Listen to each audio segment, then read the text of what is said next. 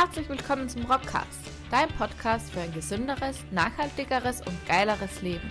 Mit deinem Gastgeber Chris The Rock, dem stärksten Bio-Arbeitslieferanten und Gründer von Rocksports.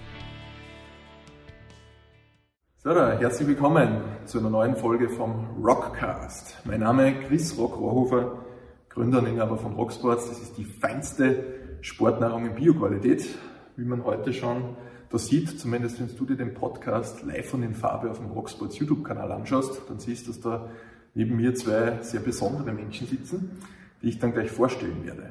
Ähm, den Rockcast habe ich ins Leben gerufen, damit ich euch einfach ein bisschen auf die Reise hinter die Kulissen mitnehme. Ähm, zu Themen, die mir persönlich sehr, sehr wichtig sind, die mir persönlich in der Weiterentwicklung sehr, sehr weitergeholfen haben. Und heute geht es auch um ein Thema, das auch dem, aus dem Rocksports-Thema entstanden ist. Und zwar Rocksports ist unsere Biosportnahrung. Das wissen wir. Sportnahrung ausschließlich mit Biozutaten, ohne Süßungsmittel, Aromen und so weiter. Und daraus ist damals, das ist jetzt doch schon einige Jahre aus, die Idee zu Rock Kitchen entstanden.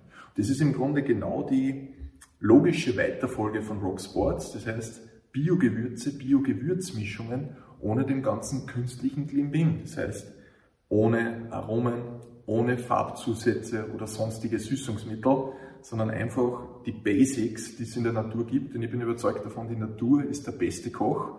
Und wir haben da zwar eine Dame und einen Herrn da, die das bezeugen können. Auf der einen Seite, Stefan, Ladies First, haben wir da die Julia, die kennt sie schon aus der Rock Kitchen. Die wird mir oder unterstützt mich sehr, sehr tatkräftig, dass wir die ganzen Feinheiten, die es in der Rock Kitchen gibt, ihr kennt sie alle, diesen herrlichen, diese herrlichen Gewürze, dass wir das ganze Thema ein bisschen vor den Vorhang holen.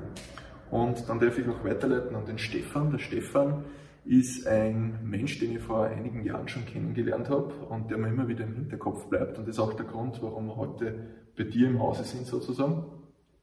Der Stefan ist der stellvertretende Geschäftsführer und der Verkaufsleiter von der Bergkräutergenossenschaft. Und die Bergkräutergenossenschaft ist einer unserer Hauptlieferanten in der Rock Kitchen. Das heißt, wir kriegen von euch viele, viele feine Gewürze und Gewürzmischungen. Und ich kann mich erinnern, vor, es müsste vor drei Jahren gewesen sein, der Besuch bei euch vor Ort mit dem Rocksports Team, ähm, kann man irgendwo auf Instagram findet man noch die coolen Postings von damals, waren wir auf einem Pfefferminzfeld, ich glaube Luftlinie Kilometer vielleicht von da So ist es, ja. Genau. genau, waren wir auf einem Pfefferminzfeld und du hast uns noch, du hast die abgebuckt, das weiß ich noch genau, hast der Blattl ausgerissen, hast gerochen und ich kann mich noch genau erinnern, weil das hat sich bei mir so eingeprägt. Und dann fahren wir zehn Minuten weiter und sind in Wahrheit bei euch in der Produktion, wo das weiterverarbeitet wird. Genau. Und da war für mich einmal äh, das ersichtlich, was Transportwege bedeuten. Und ich merke das auch beim Kochen, bin selbst jemand, der gerne kocht.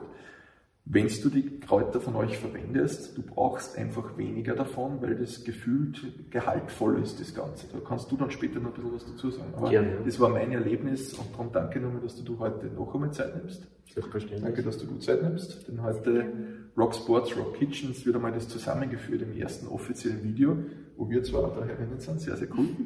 Ja, jetzt habe ich lang genug herumgesubbelt. Das heißt, wir wollen euch heute einen Einblick geben, was sich äh, hinter den Rock Kitchen Vorhängen tut und wie das Ganze entsteht und wo das Ganze herkommt. Äh, zur Örtlichkeit, Stefan, wo sind wir? Wir sind jetzt gerade im tiefen, feinen Müllviertel, oder? Genau so ist es, ja. Mitten im Müllviertel. Ja. Geografisch gesehen im Bezirk Freistadt noch. Mhm. Ähm, schon zur Grenze zu Bezirk Urfa. Es ist ähm, die Gemeinde Hirschbach, wo wir da sind. Und ähm, ja, da gibt es dieses Unternehmen schon seit 1997 da auf diesem Standort. Sehr fein. Vielleicht noch vorab für unsere Zuhörer aus Deutschland, aus der Schweiz, aus Italien. Wo in Österreich sind wir denn jetzt in etwa? Wir sind ganz im Norden von Österreich, im Bundesland Oberösterreich, äh, schon in der Nähe zur tschechischen Grenze. Also es sind nur mehr 10 Kilometer bis zum Grenzübergang. Mhm. Und äh, die Region ist eben eine der vier Viertel in Oberösterreich, ist das Müllviertel. Mhm. Das grüne Herz in Wahrheit, oder? Kann so Ja, bezeichnen? durchaus. Es ist sehr grün bei uns, sehr extensive Landwirtschaft, sehr naturverbunden und es ist auch ein Naherholungsgebiet, sagen wir mal, Mhm. für den ganzen Zentralraum Ja. und die Städte in der Umgebung. Ich habe eine spezielle Verbindung noch zu Freistadt, ist ja da direkt in der Nähe. Ähm, äh, von meiner Powerlifting-Karriere unter Anführungszeichen, da kommen viele, viele Powerlifting-Spezies von da her oben. Da ist auch mein Powerlifting-Verein, wo ich regelmäßig starte und kommenden Samstag ist sogar Wettkampf. Das heißt, mein Herz schlägt auch ein bisschen die Höhe oben. So, aber jetzt hätte ich vorgeschlagen, Stefan, ähm, ich habe jetzt schon zu einer Geografie-Einheit als erstes bewogen. Du bist der Verkaufsleiter bei der Bergkräutergenossenschaft, du bist stellvertretender Geschäftsführer. Ähm, vielleicht kannst du uns in ein, zwei Sätzen noch mal ein bisschen was zu dir erzählen. Ähm, ich kenne deine Hintergründe schon ein bisschen, aber am liebsten ist mir immer, wenn es direkt von dir persönlich kommt. Sehr gerne, ja. Also ich bin nicht nur im Unternehmen natürlich seit zehn Jahren jetzt mittlerweile tätig, bin aber privat auch Landwirt ähm, da in der Region, ein Nebenerwerbslandwirt, ein klassischer und ähm, bin aber hauptberuflich bei der österreichischen Bergkräutergenossenschaft zuständig, so wie es du gesagt hast. Und mein Herz schlägt eben vor allem für alles rund um das Thema Lebensmittel. Das ist mir besonders wichtig. Und ähm, das geht, wie gesagt, vom Anbeginn eigentlich, seit ich mich erinnern kann, weg von unserer Landwirtschaft und ins Berufliche hinein. Und das in Verbindung macht es für mich auch sehr stimmig, dass man sozusagen sich dem ganzheitlichen Gedanken zu hochwertigen Lebensmitteln auch äh, widmet. Mhm. Und das ist genau das, was mir wenn ich an die denke, und ein paar Mal haben wir immer telefoniert, immer im Hinterkopf ist, dass du jemand bist, der das im Hintergrund und Anführungszeichen im Privatleben genauso durchzieht. Das heißt, du bist in der Landwirtschaft, äh, du hast das Gefühl, was da passiert das Gleiche hast du aber auch im Unternehmen. Das heißt, für mich ist es einfach 100% authentisch weil du beide Seiten kennst sozusagen. Nicht nur die Seite jetzt vom Verkauf der Gewürze, sondern kennst du die andere Seite, die landwirtschaftliche Seite. Das ist mir extrem wichtig. Ja. Auf alle Fälle, das ist mir ja. auch wichtig, weil wir sind eine bäuerliche Genossenschaft und ähm, es beginnt immer alles mit einer Produktion. Irgendwo müssen ja die Produkte herkommen. Die kommen ja, habe ich vor kurzem erfahren, nicht alle aus dem Supermarkt, sondern da gibt es ja scheinbar auch davor noch ja, jemanden, der, der was genau, produziert. Da gibt es anscheinend noch rum, genau. Und ähm, auf das sind wir spezialisiert. Und ich finde, das ist immer wichtig, dass man versteht, wo kommt es denn her? Mhm. Wer steckt dahinter? Äh, wie wird das produziert? Ähm, es ist einfach wirklich wichtig, da auch von vorne zu denken, zu mhm. beginnen bis zum Schluss das mhm. durchzuspielen. Sehr cool. Und ähm, da sind wir schon sehr nahe an der Basis und ich glaube auch ich, auch ich als Landwirt natürlich, mhm. weil unsere Produkte fast alle aus der bäuerlichen Landwirtschaft kommen. Mhm. Sehr cool. Oder steigen wir jetzt dann noch mhm. Detail. Wir werden das Interview heute nicht klassisch machen, dass ich immer die ganze Zeit rede, sondern wir haben heute die charmante Julia mitgebracht. Danke, dass du der, der erste äh, offizielles, cooles äh, Rockcast-Interview gönnst. Und die Julia und ich, wir werden uns da hin und her jonglieren mit den Fragen. Ich würde mal sagen, ganz in Manier Ladies First. Was hast du als erste Frage für den Stefan? Ja, also zuerst würde uns einmal interessieren, was steckt eigentlich hinter der Bergkräutergenossenschaft? Warum ist da zu der Gründung gekommen? Mhm. Ja, das war eine spannende Zeit, Ende der 80er Jahre. 1986 ist das Unternehmen gegründet worden. Gutes Jahr, da bin ich geboren. Ja, Ende 80er, das war wirklich sehr super. Ja, ja bist du da. Und äh, ich war auch noch in das Jahrzehnt rein. Mhm. Und ähm, es war damals bei einigen sehr innovativen Betrieben, muss man im Rückblick eigentlich sagen, ähm, die Idee, dass man sich in der Landwirtschaft spezialisieren kann. Und zwar spezialisieren im Sinne, dass man nicht die ganz normalen konventionellen ähm, Produkte produziert, äh, Feldfrüchte, Ackerbau, Milchwirtschaft und verschiedene andere Dinge, sondern dass man ein bisschen in den Spezialpflanzenbau einsteigt und somit auch, muss man sagen, die Wertschöpfung in der Region behält. Damals sind die Bauern ein bisschen belächelt worden, Ende der 80er Jahre, denn da hat die ganz normale Landwirtschaft, wie man sie bis heute auch noch kennt natürlich, oder hauptsächlich kennt, auch noch einen anderen Stellenwert gehabt. Es war noch sehr solide, auch wirtschaftlich mm, noch relevanter wie heute zum Teil. Und ähm, trotzdem haben sich die Bauern, es waren damals 21 an der Zahl, sich überlegt, dass irgendwas anderes machen möchten. Und da sind sie auf die sehr gute Idee gekommen, Bio-Kräuter, Bio-Tee und Bio-Gewürzkräuter zu produzieren. Und belächelt sind sie wegen denen auch geworden, weil es zum ersten Mal noch niemand sich beschäftigt hat mit Kräuteranbau.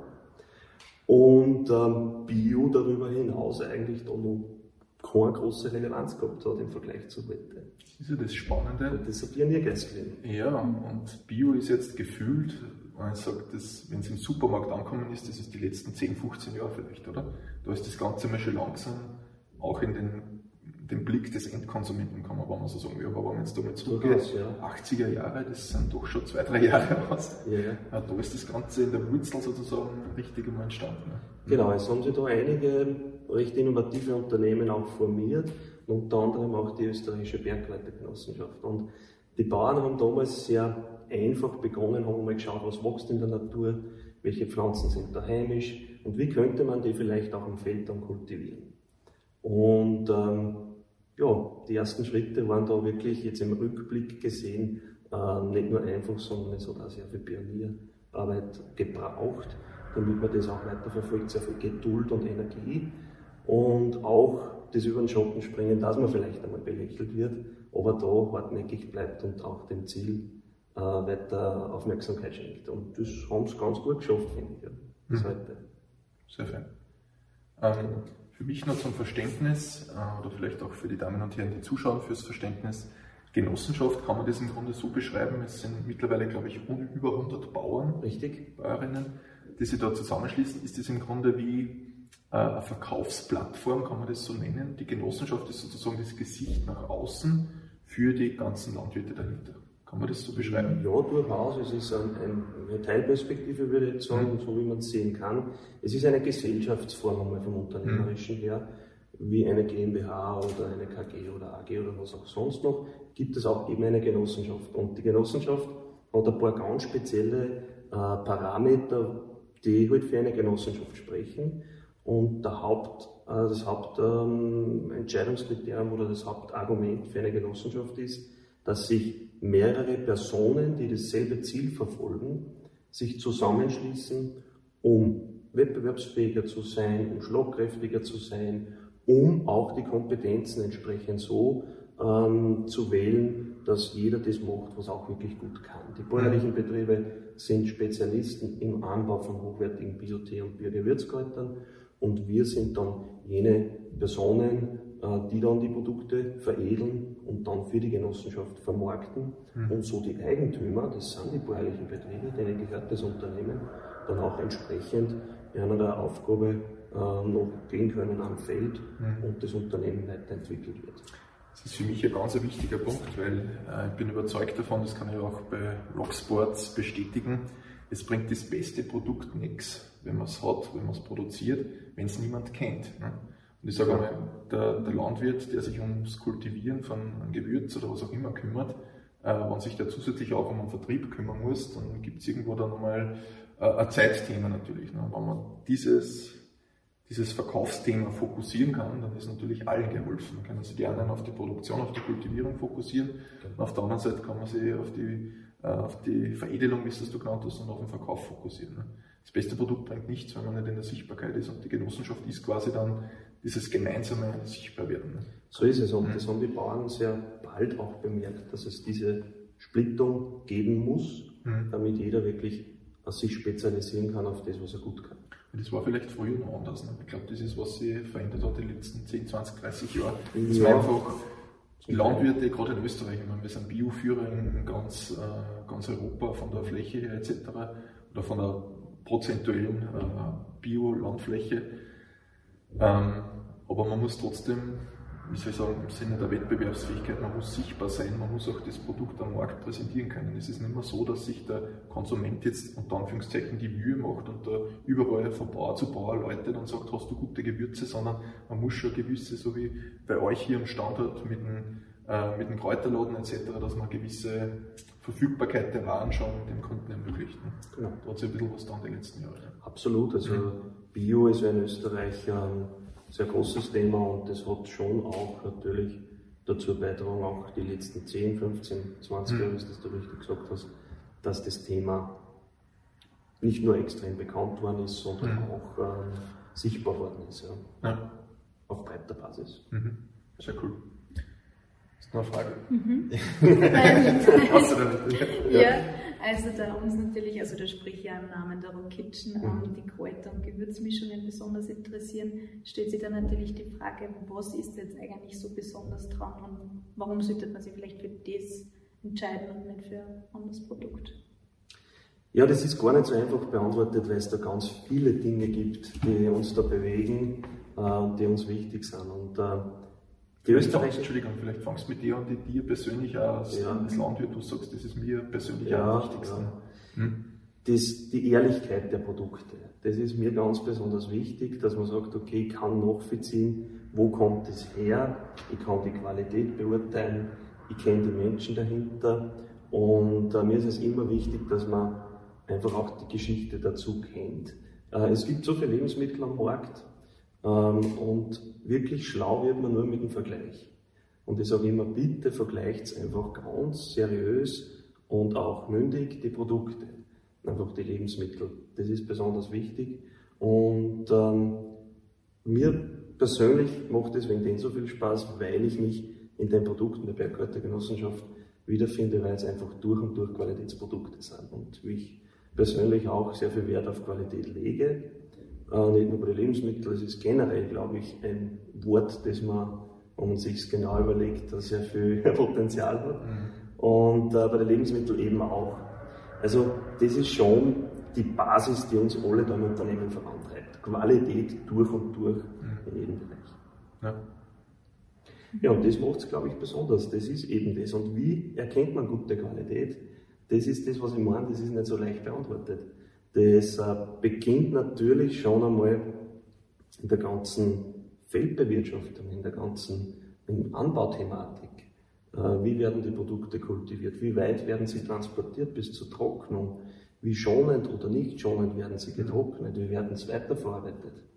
Und dann bedarf es natürlich auch kreative Köpfe, die das Beste aus den Rohstoffen dann auch in den Kreationen rausholen. Mhm. Und bis man dann wirklich zu einem Endprodukt in der Dose oder im Sackerl kommt, äh, sind da viele Schritte notwendig. Genau. Mhm. Aber die Qualität steht bei uns immer an vorderster Stelle. Genau. Bei mir sprudeln gerade die Fragen. Ähm, die Frage Nummer eins, die ich habe, ist, ähm, jetzt kann man sagen, naja, regionale Kräuter, die kann ja hier super toll äh, kultivieren. Ähm, warum habt ihr hier dann tatsächlich für biologische Landwirtschaft entschieden? Ich sage es, es gibt immer diese klassische Diskussion, ähm, konventionell und bio. Ich sage auch immer dazu, auch wenn ich Bio-Verfechter bin, heißt das nicht, dass alles Konventionelle schlecht ist, überhaupt nicht. Man muss da immer im Detail das abwiegen. Genau. Ähm, äh, aber was, ihr habt sich ja ganz, ganz bewusst dafür entschieden. Was, was waren da die Beweggründe? Naja, Bio ist eine Lebenseinstellung, finde ich. Bio ist nicht nur, dass man ein Produkt sieht im Regal und da ist ein Bio-Logo drauf. Sagt, okay, das ist Bio. Bio ist wirklich ein ganzheitlicher Gedanke, wie man Landwirtschaft, wie man, ja, wie man Landwirtschaft betreibt eigentlich. Und das beginnt schon von der Bod bei der Bodenbewirtschaftung, beim Bodenaufbau von den Bodenlebewesen. Welche Pflanzenschutzmittel oder Düngemittel setzt man ein, das was im Biolandbau ja äh, nicht der Fall ist, zum Beispiel im konventionellen schon. Das ist, glaube ich, ein ganz ein großer Unterschied. Aber es ist nicht nur, wie manche Personen oft denken, da wird kein Pflanzenschutz ausgebracht oder kein Düngemittel ausgebracht. Das ist ein Fakt. Wichtig ist aber auch, dass man versteht, Biolandbau ist ein ganzheitliches Thema, das viel weiter geht, muss man sagen. Und ähm, gesamtheitlich das auch widerspiegeln soll, wie geht man mit den Ressourcen, die man zur Verfügung hat, auch um.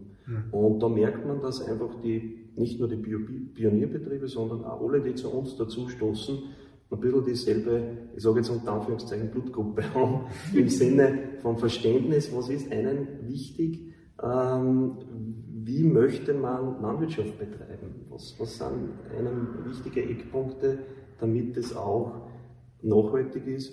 Und ähm, man kann es sozusagen, das möchte ich äh, da ein bisschen präzisieren, nicht nur auf Fakten runterbrechen, sondern das ist ein gesamtheitliches Thema. Und das hat, glaube ich, wirklich auch dazu beigetragen, dass man so früh, nämlich wirklich mit Beginn der Gründung, sich schon dazu entschieden hat, das ist uns sympathisch, das ist ehrlich, das möchten wir machen. Mhm.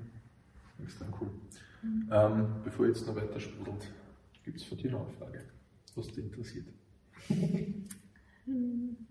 Eigentlich bei mir ist soweit einmal alles geklärt. Okay. Ich habe noch ein paar Fragen. Und zwar, was mir persönlich wichtig ist, ähm, wie empfindest du ähm, das Konsumverhalten, wenn wir jetzt über das Thema Bio und konventionell reden? Sagen wir jetzt ist in den letzten Jahren das Bio-Sortiment in den Supermärkten explodiert. Jetzt kriegt man plötzlich bei einem Discounter äh, teilweise sehr, sehr gute Bioprodukte, die man tatsächlich auch gut nachverfolgen kann. Wie nimmst du das wahr? Wie hat sich die, das Konsumverhalten der Kunden in den letzten 10, 15 Jahren, so wie es das du halt beurteilen kannst, ja. wie hat sich das verändert? Und hast vielleicht auch einen Ausblick, wie wird das weitergehen aus deiner Sicht? Mhm. Naja, es ist schon erkennbar und das ist auch, muss ich sagen, eine Gemeinschaftsleistung von allen Akteuren, die sich dem Bio-Thema widmen, erkennbar, dass einfach Bio nicht nur in Österreich, sondern über die Grenzen hinaus einen hohen Stellenwert gekriegt hat. Und auch ähm, die Regionalität natürlich. Also das ist ja, ich sage immer, der Trumpf ist Regionalität plus Bio. Und ähm, wie du richtig gesagt hast, nicht jedes konventionelle Produkt ist schlecht, ganz im Gegenteil. Ähm, das muss man wirklich sehr gut differenzieren und einfach, weil die geben sich auch alle Mühe. Das ist kein Entweder-Oder-Spiel. Das ist kein Entweder-Oder-Spiel, genau. Man, das, man kann gut nebeneinander, nur muss, man muss halt einfach auch wirklich äh, den Respekt dem Gegenüber auch entgegenbringen und auch das akzeptieren, wie es wer anderer sieht. Und dann glaube ich, kann man ganz gut. Und am Markt hat sich das schon auch so dargestellt, dass Bio vorangetrieben worden ist, zu Recht, weil es einfach sehr ehrliche Produkte sind, sehr hochwertige Produkte sind. Und die Konsumentinnen und Konsumenten haben das Gott sei Dank auch honoriert und auch verstanden und ähm, auch wertgeschätzt. Und das merkt man halt auch. Und ich denke, dieser Trend wird sich auch fortsetzen, wobei ich es nicht einmal als Trend bezeichnen möchte. Es ist eine Gegebenheit. Mhm. Ähm, der wird sich doch fortsetzen können, äh, vor allem wenn man wirklich auch ähm, mehr und mehr zeigt, woher kommt es und wie funktioniert das und auch ein bisschen darauf aufmerksam macht und bewusst macht, ähm, wie wichtig das ist, dass man da auch regional hochwertig produziert. Mhm. Jetzt habe ich einen Punkt, der, mir jetzt, der da nicht auf unserer Zauberliste steht, aber den ich letztens in einem Gespräch gehabt habe, passend zum Thema entweder oder Schwarz-Weiß-Denken. Zu mir hat letztens gesagt, Chris, äh, du weißt aber schon, dass wir die Welt nicht mit Bio ernähren können. Du weißt, dass der Flächenertrag, das, da wird man alle hungern und so weiter. Das heißt, dieses klassische, ab morgen ist alles Bio und das wird nie funktionieren, genauso wie ab morgen alles in Elektro wird nicht funktionieren. Was ist da deine Sichtweise dazu? Wie würdest du die Frage beantworten oder wenn ich das zu dir sage in dieser Form? Was ist da deine, deine Sichtweise? Naja, ähm, erstens einmal kann ich es gar nicht ganz genau beantworten, weil wenn sich jemand äh, sozusagen das das Fähnchen anheftet, das zu verstehen ganz genau und zu wissen, wie das funktioniert und was möglich wäre und was nicht. Die Person habe ich noch nicht kennengelernt, sagen wir so. Ja, den Kontakt von dem Herrn, der mich gefragt ja, Das sind alles, ich denke mal, Vermutungen und am besten noch Wissen, vielleicht auch Einschätzungen. Ja. Äh, das kann jeder machen, das ist kein Problem. Ich kann mir es nur nicht vorstellen, dass man das so gut prognostizieren könnte. Ich glaube, dass viel eher ein Verteilungsproblem oft ist, wie ein Produktionsproblem. Denn man muss ehrlicherweise sagen, Biobetriebe haben oft äh, annähernd gute Ertragsleistungen wie konventionelle Betriebe. Es hängt da sehr viel vom, von der Bodengüte auf, vom Bodenleben, vom Bodenaufbau und so weiter. Und da muss man schon ehrlicherweise sagen, da kann man sehr viel rausholen und sich annähern an die konventionellen Erträge. Und ähm, insofern sehe ich das, ähm, soweit ich einschätzen kann, wenn man einmal die Probleme der Verteilung vielleicht so weit wie möglich lösen kann, mhm. dann kann man spätestens oder frühestens, je nachdem, auch einmal eine grundsätzliche Aussage treffen, wie weit kommt man wirklich. Mhm. Ich denke, am Bio führt kein Weg vorbei. Das, ja. ist, das ist so. Man das Bio oder einfach die Werte, die dahinter sind, dass man sich Gedanken darüber macht, wie gehe ich mit der Natur um, dass wir eigentlich von der Natur die ganzen Produkte bekommen und wenn wir nicht gut mit ihr umgehen langfristig, dann wird es irgendwann einmal auf gut Deutsch gesagt den Baum angehen. Ne? Und das sind im Grunde die, die, die Grundwerte von Bio, dass ich mir einfach überlege, was ist eine Fruchtfolge oder wie geht es mit dem Boden oder wo kriege ich denn die ganzen Rohstoffe her, um das zu bewirtschaften. Ähm, ja, also sicher genauso und danke für, dass du auf diese Frage einlassen. Ja. Ähm, was mich jetzt noch besonders interessiert ist, was würdest du einem Kunden empfehlen? Der klassische Kunde, wie man hört, die Julia, ich meine, du kennst jetzt super aus, aber deine Freundin beispielsweise, äh, irgendeine äh, Bekannte von dir geht jetzt einkaufen im Supermarkt und steht vor einem Regal mit gefühlt 2000 Gewürzen. Mhm. Jetzt möchte ich dich ja beauftragen, Stefan, was sagst du dieser jungen Dame? Auf was soll sie achten? Wie soll sie ihre Gewürzauswahl treffen? In Wahrheit, sie wird erschlagen. Ein Produkt schöner wie das andere, super toll gestaltet. Aber was soll ich jetzt nehmen? Wie würdest du da, du bist ja selbst auch leidenschaftlicher Koch, wie gehst du da persönlich vor? Was würdest du empfehlen? Ja, also das Wichtigste ist, sich mit Produkten beschäftigen. Also das, äh, man muss sich Zeit nehmen und die Zeit ist auch gut investiert. Ähm, das Wichtigste ist immer der Vergleich. Ähm, wie du richtig sagst, wenn man vor einem Regal steht, es ist fast unüberschaubar. Und die Vielfalt wird sich in Zukunft noch vergrößern, da bin ich überzeugt. Mhm. Und deshalb ist es umso wichtiger, dass man sich wirklich da äh, beschäftigt und auseinandersetzt. Ich sage, ein sehr gutes Beispiel ist immer, das ist aber nur ein Einzelbeispiel. Das Thema Kräutersalz zum Beispiel, wie viel Salzgehalt ist in einem Kräutersalz drinnen. Ähm, da ist schon mal ganz ein wichtiger Indikator. Das kann jeder vergleichen äh, es, muss, es steht auch hinten oben, äh, sind das 80, 90 Prozent Salz oder sind es nur 30, 40, 50 Prozent wie in mhm. unseren Fällen. Ähm, kann man schon ein bisschen was ableiten, auch als Laie. Aha, okay. Und, oder auch bei Suppen zum Beispiel, Hefefreiheit, Glutamatfreiheit und so weiter. Das sind nur Einzelbeispiele, die kann man weiterspielen in jedes Segment. Also steigen wir da kurz ein bei diesem Hefethema. Ja. Auf was achtest du da persönlich? dass die Suppe hefefrei ist, zum Beispiel, mhm. so wie es unsere ist. Äh, es wird ganz viel diskutiert, welche Inhaltsstoffe wirken sich vielleicht auch wie einmal auf den Körper aus und so weiter und so fort. Wobei wir uns nur auf Lebensmittel konzentrieren, ähm, sind die Konsumentinnen und Konsumenten doch sehr mündig und an das kann ich nur appellieren, das auch wirklich kritisch zu hinterfragen, äh, was ist da drinnen. Wie du am Anfang gesagt hast, auch in deiner Eigenlinie, ohne Aromen, ohne Geschmacksverstärker, ohne Farbstoffe, ohne Zusatzstoffe. Das sind schon einmal, ist einmal eine sehr gute Basis. Mhm. Und dann kann man nur ein bisschen darauf eingehen, wo kommen die Rohstoffe her, Salzgehalte hinterfragen zum Beispiel. Ähm, genau, also das, das sind so Basics, die würde ich raten, dass man sich immer wieder, wenn man vor einem Regal steht, und das dauert zwei Minuten, mhm. dass ich mir das einmal anschaue auf einer Dose, auf einem Sacker auch vergleiche. Und in Wahrheit kann man das auf alle anderen Lebensmittelgruppen ja auch umlegen. So ist es. Wenn ich genau. Fleisch, wenn ich Gemüse, Obst oder was auch immer kaufe. Ne? Ja. Mhm. Und das ist auch ein gutes Gefühl, wenn man ein bisschen den, den Überblick auch hat und wenn man auch ähm, weiß, was Sache ist eigentlich. Mhm. Jedes Detail kann man nicht auch heraussehen, nur mit dem Anschauen, mhm. aber man kann schon einige Eckpunkte ableiten, wo man sich ein bisschen auskennt. Kennst du den Hannes Reuer, sagt er was? von, ähm, jetzt weiß ich nicht, wie der Podcast heißt, aber ich habe den vor einigen Jahren auf einer Veranstaltung gehört und der hat gesagt, wer nichts weiß, muss alles essen. Ne? Ja. Genauso ist es das, was du gesagt hast, ich muss mich informieren. Ja. Und wenn ja. ich nichts weiß, dann ist ja halt irgendwas, was ich vielleicht eigentlich gar nicht essen möchte. Ne? Hm? Richtig, ja, also das kann ich unterstreichen. Hm. Ich glaube, manchen wird das erst bewusst, wenn man es wirklich selbstständig oder proaktiv erklärt. Nur es steht halt nicht immer jemand neben dem Regal zufällig mhm. und erklärt das. Somit ist es schon sehr ratsam, sich ein bisschen zu beschäftigen mit den Lebensmitteln und sich auseinanderzusetzen. Mhm. Genau. Okay. Andere Frage noch, die auch nicht auf unserer Liste steht, aber gerade oben. Ist der Preis immer ein Indikator für Qualität? Nein. Das ähm, würde ich gar nicht sagen. Ähm, ist ein guter Hinweis, den habe ich vorher nicht erwähnt, aber das ist auch ein gutes Vergleichsmerkmal. Man sollte durchaus so weit sein, sich das auf, das, auf den Kilopreis runterzuberechnen. Mhm. Viele Anbieter machen das als Service ohnehin schon oder müssen es zum Teil vielleicht sogar machen, mhm. dass, am, dass, der Kilopreis noch an, ausgewiesen ist.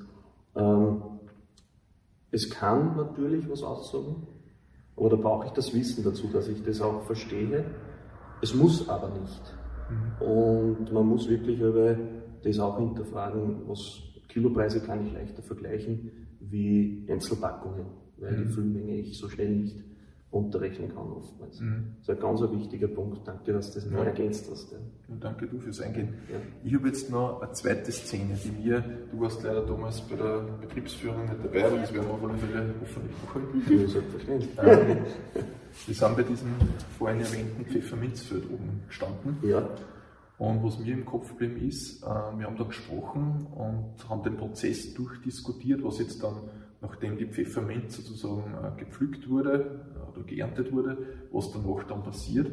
Und da hast du damals gesagt, das wird jetzt nicht mehr eigens großartig gewaschen, im Sinne von, das wird alles nochmal grundgereinigt. Mhm.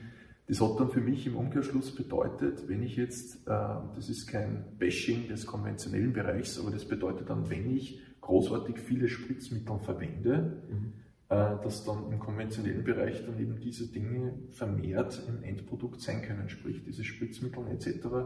Äh, ist jetzt nicht garantiert, dass die dann sozusagen im Endprodukt, im getrockneten Gewürz nicht vielleicht nur irgendwie als Rückstand da ist. ist habe ich das richtig äh, so damals im Gefühl gehabt? Durchaus, ja. Also das äh, Waschen von Kräutern oder nicht Waschen von Kräutern, das hat mehrere Aspekte natürlich. Mhm. Das kann mit ganz einer klassischen Verschmutzung zu tun haben, mhm. was wir aber sehr darauf achten, dass die erstens einmal der Erntezeitpunkt so gewählt ist, dass das nicht zum Beispiel noch ein Starkregen war, wo vielleicht Erdspritzer drauf sind und so mhm. weiter, sondern wirklich saubere Ware ist. Dann hat es mit der Schnitthöhe zu tun, mhm. auch damit man auf den rein sachlichen Grund des Waschens eingehen könnte. Mhm. Das mit, die, mit, dem Thema Rückstände ist ein ganz spezielles, ein sehr polarisierendes mhm. Thema. Und natürlich ist es logisch, wenn ich proaktiv Pflanzenschutzmittel ausbringe, dass die Wahrscheinlichkeit höher ist, dass ich da Rückstände finde, wie wenn ich es natürlich nicht mache. Und das heißt jetzt nicht, dass jedes konventionelle Produkt unbedingt Rückstände drin haben müsste, zwangsläufig, aber das wird die Wahrscheinlichkeit ist um ein Vielfaches höher natürlich. Das heißt, wenn ich einen Wert auf das lege, dann kann das beim Einkauf wieder, also wieder vom Regal, kann ich dann halt bewusst zum Beispiel mit einem Kauf oder mit einem Griff zum Biogewürz äh, von der Wahrscheinlichkeit her da in dem Fall runtergehen, dass ich sage, dass da irgendwie das Vonrennen ist sehr wahrscheinlich geringer im Vergleich zum konventionellen Produkt. Sowieso, ja. Das, da führt eigentlich thematisch zu dem ähm, von Rückständen bei Bio auch kein Weg vorbei, genau. Mhm. Äh, weil, das einfach, weil es einfach den Bauern auch nicht erlaubt ist und das auch wieder eine Lebenseinstellung ist, ja. dass ich Pflanzenschutzmittel, chemische, synthetische da ausbringe. Mhm. Die Julia und ich haben beim Herfahren geplaudert. Ähm, ich habe der Julia gesagt, der Stefan bzw. die Bergkräutergenossenschaft ist jetzt nicht der Spezialist für die Bio-Vanille, die wir zum Beispiel in unserem Proteinpulver verwenden. Das heißt, diese, oder ein Zimt oder ein Kakao ist jetzt nicht euer typisches Gewürz. Richtig, ja. Weil man es halt in Österreich nicht kultivieren kann. Aber das war ja für euch auch eine klare Entscheidung, dass man das eben nicht mit ins Sortiment nimmt. Ihr könnt jetzt ja das genauso handeln. Mhm. Was war da bei euch der, der Beweggrund, dass ihr sagt, wir machen es primär? Ich glaube, ihr habt ja ausschließlich österreichische, beziehungsweise direkt im, im mhm. angrenzenden Land ähm, Bauern. Kannst du uns da noch ein bisschen was dazu erzählen? Sicher, ja. Ja, es ist ähm, fast so, ein bisschen anders schon, insofern, weil wir, wir sind schon ein Vollsortiment im Bereich der mhm. Gewürze und Teeherstellung. Nur unser Fokus, und das ist vollkommen richtig, ist mit ganz viel Abstand der Fokus auf österreichische Produkte. Ähm, damit wir ein Vollsortiment auch sein können, äh, haben wir natürlich auch solche Rohstoffe immer wieder mal im Sortiment oder haben sie auch im Sortiment, aber in sehr geringen Umfang aber im selben Maßstab. Da bemühen wir uns schon sehr äh, an den Anspruch der Qualität. Mhm. Aber wie du richtig sagst, Spezialist sind wir für den österreichischen Rohstoff mhm. und für alles, was in Österreich gut gedeiht. Und da sind wir auch sehr innovativ und treiben das Thema laufend voran, mhm. auch das Sortiment zu vergrößern. Mhm. Tut mir leid, dass ich die da immer übertrumpfe mit meinen Fragen, aber das sprudelt. Nein, das ist ja sehr spannend. Äh, was für mich zum Beispiel noch interessant ist, da habe ich auch das Gespräch, was du damals äh, herumgeführt hast, noch im Hinterkopf. Und da hast du gesagt, durch die Genossenschaft, dadurch, dass man dieses Thema Kultivierung und das Thema Verkauf sozusagen ein bisschen aufsplittet und der Bauer, der Landwirt, die Kapazität hat, dass er sich um die Kultivierung kümmert, mhm. gibt es auch die Möglichkeit, dass man sich dann um Kräuter und Gewürze kümmert, die man so vielleicht im klassischen wenn es nur rein ums Geld unter Anführungszeichen geht, nicht anbauen würde, weil das Experimentieren, dass ich das gerade auf gut Deutsch gesagt zum Wachsen bringe, äh, zu viel kosten würde oder zu lange dauern würde. Ähm, kannst du da vielleicht auch noch was dazu sagen? Das heißt, dass ihr euch teilweise um Gewürze kümmert, die so vielleicht lange Zeit gar nicht gegeben hat. Ich kann mich da an zwei, drei erinnern, was du gesagt hast, da habt ihr coole Erfolge feiern können, die jetzt plötzlich wieder im Sortiment drinnen sind, mhm. die es vielleicht lange Zeit gar nicht mehr gegeben hat. Durchaus da ist irgendwie bei dieser, um diese Frage zu beantworten, ähm, stellt sich für uns die Frage gar nicht, ähm, ob wir was machen oder nicht.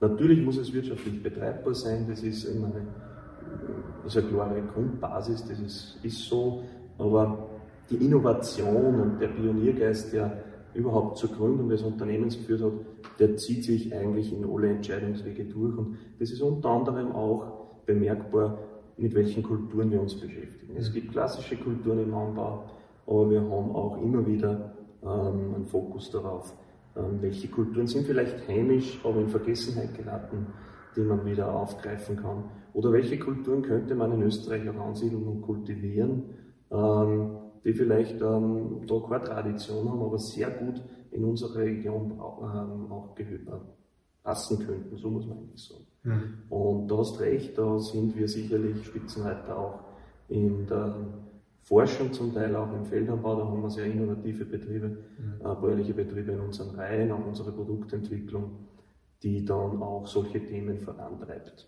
Mhm. Genau. Und da blüht bei mir ehrlicherweise das Herz ein bisschen auf, wenn ich weiß, dass in Wahrheit ist jeder Kauf äh, ein Produktionsauftrag. Ne? Alles, was ich irgendwie kaufe, ob das jetzt genau. ein Fertigprodukt ist, ob das tatsächlich ein Rohgewürz ist, was auch immer. Und wenn ich dann eben weiß, wenn ich mit dem Geld, das ich dafür zahle, unterstütze, ist das für mich persönlich immer ganz, ganz wichtig. Und darum bin ich auch so gern da bei euch, weil ich da das Gefühl habe, dass das, was man da sieht, das ist alles zum Angreifen. Das sind echte Leute, das sind echte Visionen, das sind echte Werte. Das ist mir extrem wichtig, weil ich glaube, da können wir wieder, kann Bio die Welt ernähren und so weiter, können wir diskutieren, was wir wollen, aber am Ende des Tages, glaube ich, ist, wenn man jeder für sich schaut, und da gibt es ein Sprichwort, ein chinesisches, wenn jeder vor seiner eigenen Tür kehrt, ist die Straße ganz sauber sozusagen, die ganze Straße. Und ich glaube, wenn jeder da bei seinem Konsumentenverhalten genau solche Dinge, die ihm wichtig sind, mit einfließen lässt, das heißt jetzt nicht, dass ich der, der Heiland bin und so weiter, gar nicht, aber ich versuche, dass ich die Werte, die ich habe in meinem Einkauf, dass sie das irgendwie widerspiegelt. Mhm. Und dadurch, dass ihr, dann danke nochmal für diesen Einblick, ähm, okay. weil wenn man diesen Einblick nicht bekommt, dann kann ich die Entscheidung ja gar nicht treffen. Darum ist es auch mir persönlich wichtig, dass wir zu dritt da sitzen und euch da ein bisschen einen Einblick geben, was da im Hintergrund alles passiert, dass ein Gewürz eben nicht nur ein Gewürz ist, das man irgendwo schnell kauft und ja, das hat ja eh nur 3 Euro gekostet, das lassen wir irgendwo, wenn es 5 Euro im Kastel steht, ist egal, auf Österreichisch gesagt, mhm. sondern dass da viel, viel dahinter steckt. Ja. Sowieso, ja. Also das ist ganz wichtig, dass man versteht mhm. und dass man auch wirklich ähm, weiß, mit dem, ich sage immer, mit den Produkten, die wir produzieren und mit dem Kauf der Produkte, die wir produzieren, leistet man nicht nur den reinen wirtschaftlichen Beitrag vielleicht für ein mhm. Unternehmen, sondern auch einen Mehrwert für den Erhalt der Landwirtschaft im kleinstrukturierten Bereich, so wie es unser großer Wert und ein großes Anliegen ist. Mhm. Ähm, jeder oder viele sprechen gern von schön gepflegter Landwirtschaft, von kleinbäuerlichen Betrieben, Nostalgie pur sozusagen. Aber die muss man auch leben. Und das äh, ist kein Selbstläufer, dass man das auch erhält. Ja, das ist nicht Gott gegeben. Ja. ja. Mhm. Und wenn man aber weiß, okay, ich kann einen Beitrag leisten, indem ich mich für ein Produkt entscheide, das vielleicht wirklich in diese Kerbe schlägt, mhm. dann ist es vielen auch sehr viel wert. Mhm. Nicht ja. im Sinne von Euros das bezahlen, sondern auch von der Ideologie. Mhm. Jetzt habe ich noch eine Frage, dann übergebe ich gerne an die, was du noch eine Frage hast. Äh, ich habe in den letzten zweieinhalb Jahren, wo es ja gewisse besondere Umstände gegeben hat, ich will das Thema jetzt nicht nochmal ansprechen, ähm, aber wir haben bei Rocksports gemerkt, dass viele Leute durch dieses, teilweise durch die äh, zugesperrten Geschäfte etc. sensibilisiert worden sind, dass sie gesagt haben, wo kommen denn eigentlich die Lebensmittel her? Mhm. Dass vielleicht die Milch oder das Gemüse oder das Fleisch nicht von irgendeinem Discounter oder von einem Supermarkt kommt, sondern dass da dahinter ja vielleicht auch noch den Landwirten gibt, der das für uns erzeugt. Und vielleicht sollte man da irgendwie drauf achten. Und plötzlich sind viele regionale Verkaufsplattformen ausgeschossen und jeder hat auf einmal regional einkauft. Wie hast du das mit der Bergkräutergenossenschaft oder vielleicht auch von deinem persönlichen, äh, bei der, deiner persönlichen Landwirtschaft wahrgenommen? Ist da bei euch auch was passiert in diese Richtung? Hast du was gefühlt?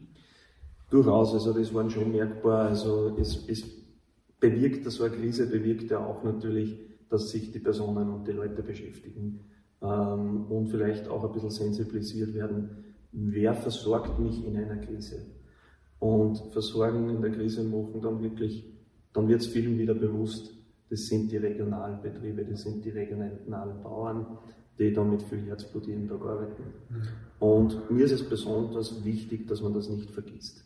Wenn jetzt eine Krise einmal zu Ende ist, ähm, was, was man sich schon natürlich klarerweise wünschen alle.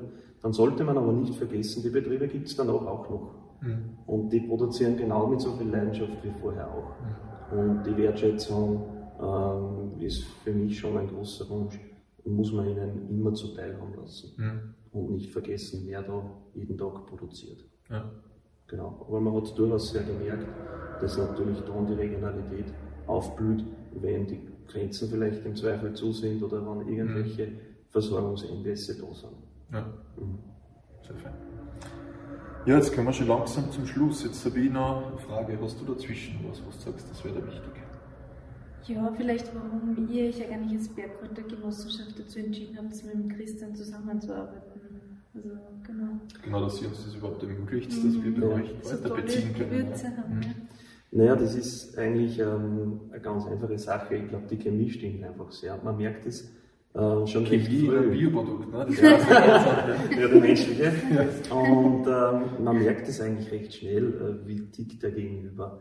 Ähm, und es gibt da so viele Parallelitäten und vor allem, was uns sehr verbindet, glaube ich, ist, wir sind auf Qualität gebogt. Und die Qualität ist immer die Basis, das Sprungbrett. Und wenn das wer ehrlich meint, dann versteht man sich. Äh, nicht nur persönlich, sondern auch, auch auf Produktebene. Und das verbindet uns sehr. Und ähm, insofern freut es mich sehr, dass wir da gemeinsam das Thema vorantreiben. Ja, vielen, vielen Dank. Coole Frage. äh, und für mich ist tatsächlich wichtig, weil Rocksports ist in Wahrheit, äh, ohne Werten zu sagen, nebenbei entstanden, weil es einfach mein Herz genau für das auch schlagt. Und da ist es nicht selbstverständlich, wenn man sozusagen mit einem kleinen Unternehmen, mit einem kleinen Vorhaben zu einer größeren Firma kommt, so wie es ihr auch seid, äh, dort dann auch entsprechend auf Augenhöhe plaudern kann. Darum herzlichen Dank nochmal dafür. Selbstverständlich. Und herzlichen Dank auch dafür, dass du diese Transparenz bietest. Äh, ich habe da in der Praxis in den letzten Jahren schon einiges anderes auch erlebt, wo dieser Grad an Transparenz nicht möglich ist. Sprich, wo man dann sagt, na, können wir uns da die Produktion einmal anschauen, können wir uns das anschauen, du hast gesagt, ja klar, schauen wir rein. Mhm. Äh, und gibt andere Beispiele auch drum. Vielen herzlichen Dank dafür. Sehr gern. Möchte das Ganze in den Endspurt reinbringen. Ähm, Stefan, was tut sie im Bio-Bereich in, den in den nächsten zehn Jahren? Was, wie entwickelt sich das aus deiner Sicht weiter? Das ist eine schwierige Frage, die. Haben wir so mitgebracht. Genau. Äh, aber auch eine sehr interessante. Ja. Und ich bin schon der Meinung, äh, der Überzeugung, Bio ist nicht mehr wegzudenken. Und Bio wird weiter forciert werden.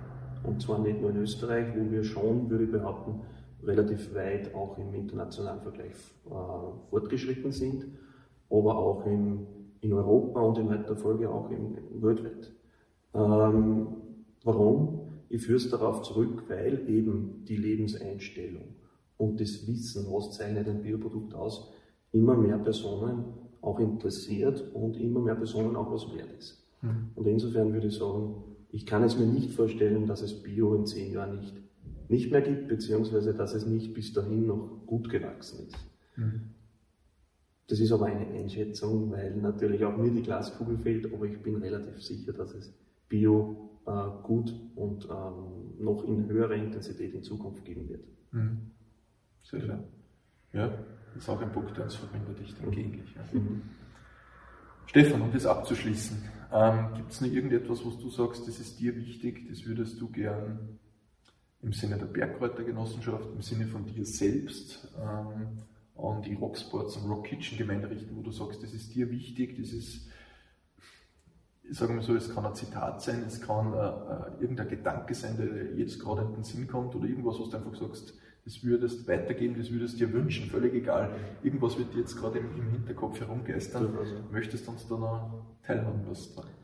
Ja, was ich mit auf den Weg geben möchte, ist einfach wirklich, schaut auf gute Qualität, schaut auf ehrliche Produkte, vergleicht Produkte und beschäftigt sich auch mit Lebensmitteln. Das ist das Um und Auf, um ein ehrliches Verständnis für, für die ganze Branche zu bekommen. Es ähm, gibt so viele Dinge und so viele Schlagzeilen oft, die Einzelereignisse herauspicken und die, die alles überschatten. Und wie so oft sind aber der ganz große Teil, der übrig bleibt, äh, ganz anders gepolt, arbeiten jeden Tag mit Leidenschaft und Herzblut. Und ähm, meine Botschaft ist deswegen, wirklich qualitativ hochwertige Lebensmittel auch ähm, zu forcieren und sich damit auseinanderzusetzen. Mhm. Sehr cool. Ich sage immer so wie in der Sozialakquise, wenn man eine Freundin einen Freund sucht, dann ist zwar die Verpackung wichtig, das muss schön ausschauen und so weiter, aber es geht auch um die inneren Werte. Ne? es bringt die schönste Verpackung, wenn die inneren Werte nicht gut sind. Und bei den Lebensmitteln ist es ja in Wahrheit auch. Wenn ich eine schöne Verpackung habe, ist das nett. Es gibt viele schöne Verpackungen, aber es zahlt sich eben auch der Blick auf die Zutatenliste aus. Was sind denn die inneren Werte der Produkte? Ne? Genau, so ist es. Das ist perfekt formuliert. Stefan, vielen herzlichen Dank für deine Zeit. Ja, danke für eure Zeit. Das Gute. Und wir werden uns das letzte Mal gesehen haben. Herzlichen Dank. Danke auch.